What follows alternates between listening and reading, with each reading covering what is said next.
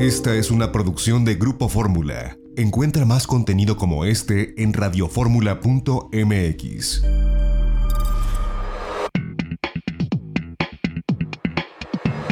De viaje en Fórmula con José Antonio López Sosa.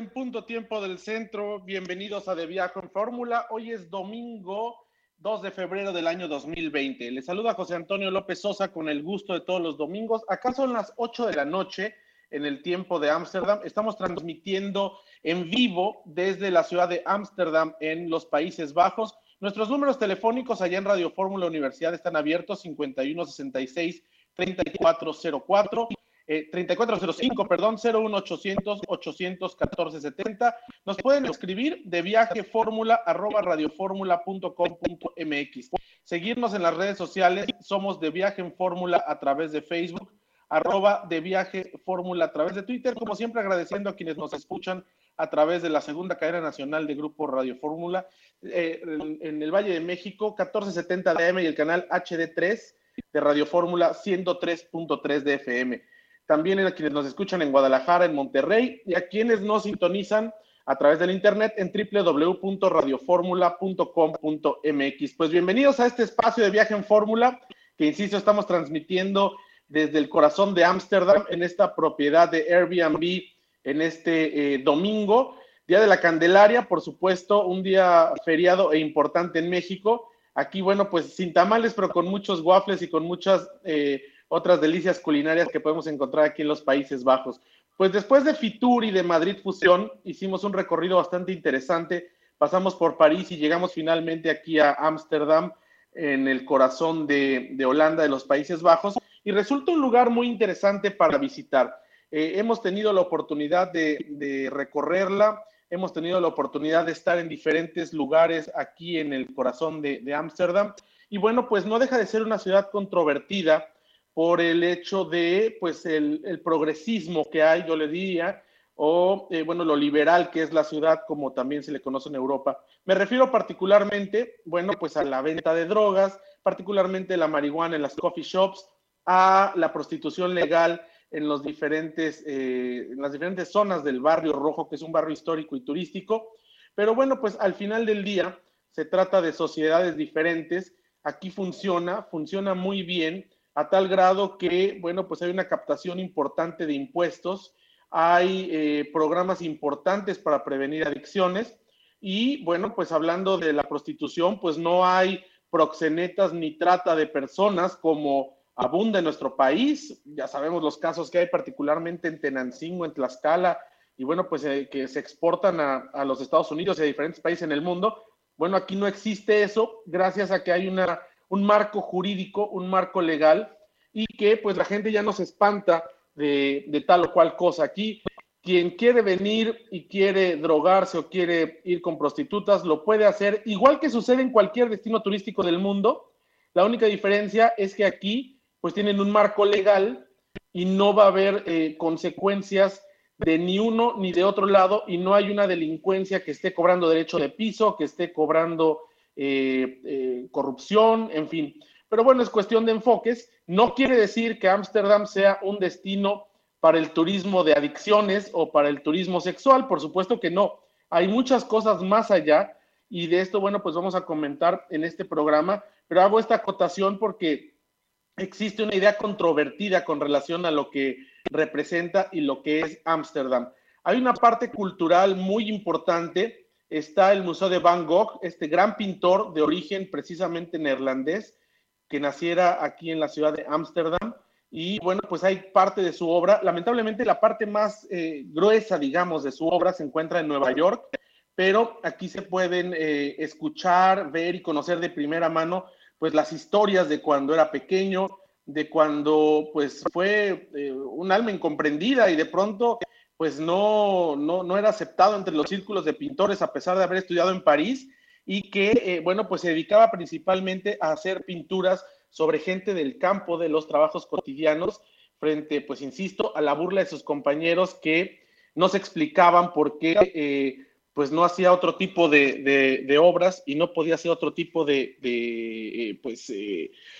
de, de, otro tipo de retratos, vaya. Esto, esto llama mucho la atención, pero se pudo ver aquí claramente a través de pues este, este museo que, que existe aquí en el corazón de Ámsterdam. También, bueno, pues está el Museo de Ana Frank, la gente que es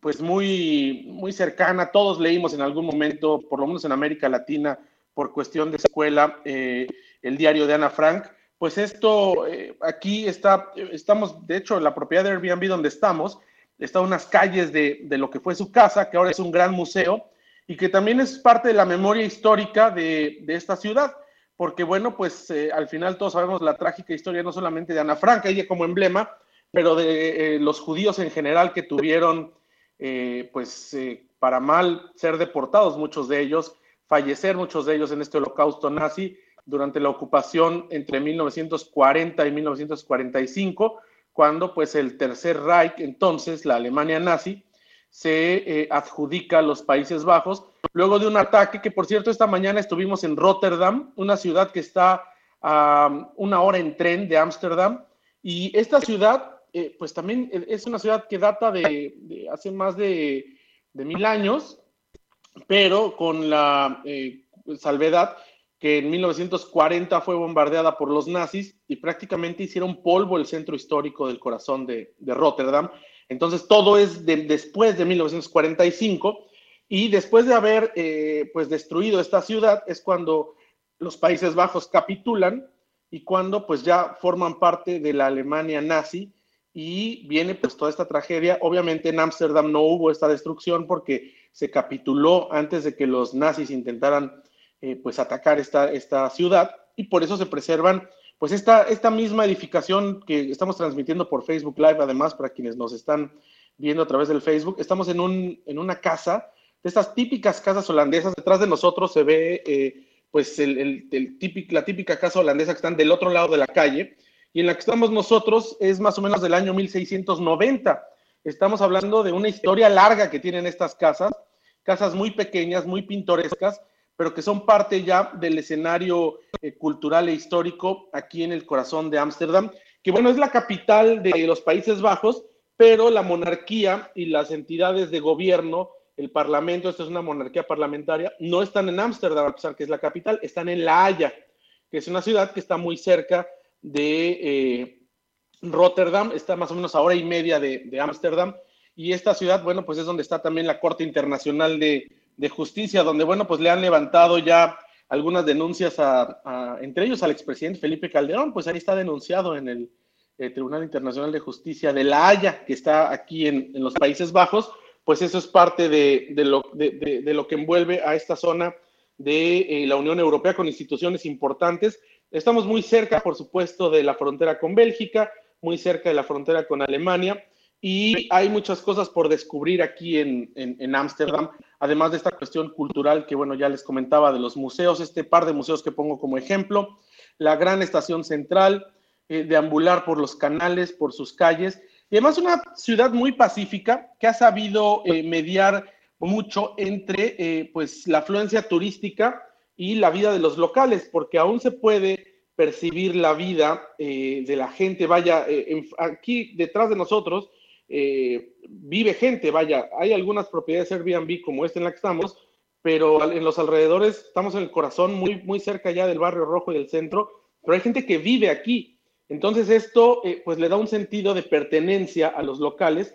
y no como sucede, por ejemplo, en París o en el centro de Madrid o en Venecia, donde los centros de la ciudad se han convertido pues en algo, una suerte de parque de diversiones, porque no existen locales, porque no hay negocios locales, porque son cadenas y transnacionales las que se ubican ahí. Y bueno, esto no ha ocurrido en Ámsterdam, por lo menos en, la parte central. Sí hay otra parte donde hay ya comercio y donde hay cosas, eh, pues ya multinacionales, digamos, pero se conserva mucho la tradición. Aquí mismo a dos casas tenemos un, un restaurante afgano, por ejemplo, de una familia de inmigrantes afganos que llegaron hasta Ámsterdam hace, eh, parece que unos 12 años, y bueno, decidieron poner un, restaurante. Y bueno, así se encuentra uno muchas historias de diferentes personas que han llegado. Eh, recordemos también que los Países Bajos, bueno, pues fueron emisores de, piratas durante los siglos XVI, XVII, XVIII, azotaban las colonias españolas, incluyendo, por ejemplo, eh, la Nueva España, nuestro país. De aquí salieron grandes figuras que, bueno, pues eran algunos corsarios filibusteros, eh, es decir, eran ladrones del mar, pero con el permiso de la monarquía. Y bueno, pues todas esas riquezas se las trajeron para acá y por eso, eh, pues también se explica uno a veces las riquezas y las edificaciones y la forma tan suntuosa en la que vivían en aquellos siglos bueno, pues porque en algún momento de la historia a eso se dedicaban, a saquear, pero bueno, lo supieron capitalizar, porque en el caso de España, por ejemplo, pues saquearon mucho, pero han tenido dificultades económicas que no tienen, por ejemplo, los Países Bajos. Pero bueno, vamos a hacer un corte, regresamos los micrófonos allá Radio Fórmula Universidad y nosotros seguimos transmitiendo desde Ámsterdam, en Holanda, en vivo, a través de la tercera cadena nacional de Grupo Radio Fórmula. Eh, de verdad, eh, gracias a estos elementos tecnológicos que tenemos que podemos hacer esta transmisión simultánea y en vivo desde Ámsterdam, Holanda. Vamos a un corte, regresamos, no se vaya, tenemos más de viaje en fórmula.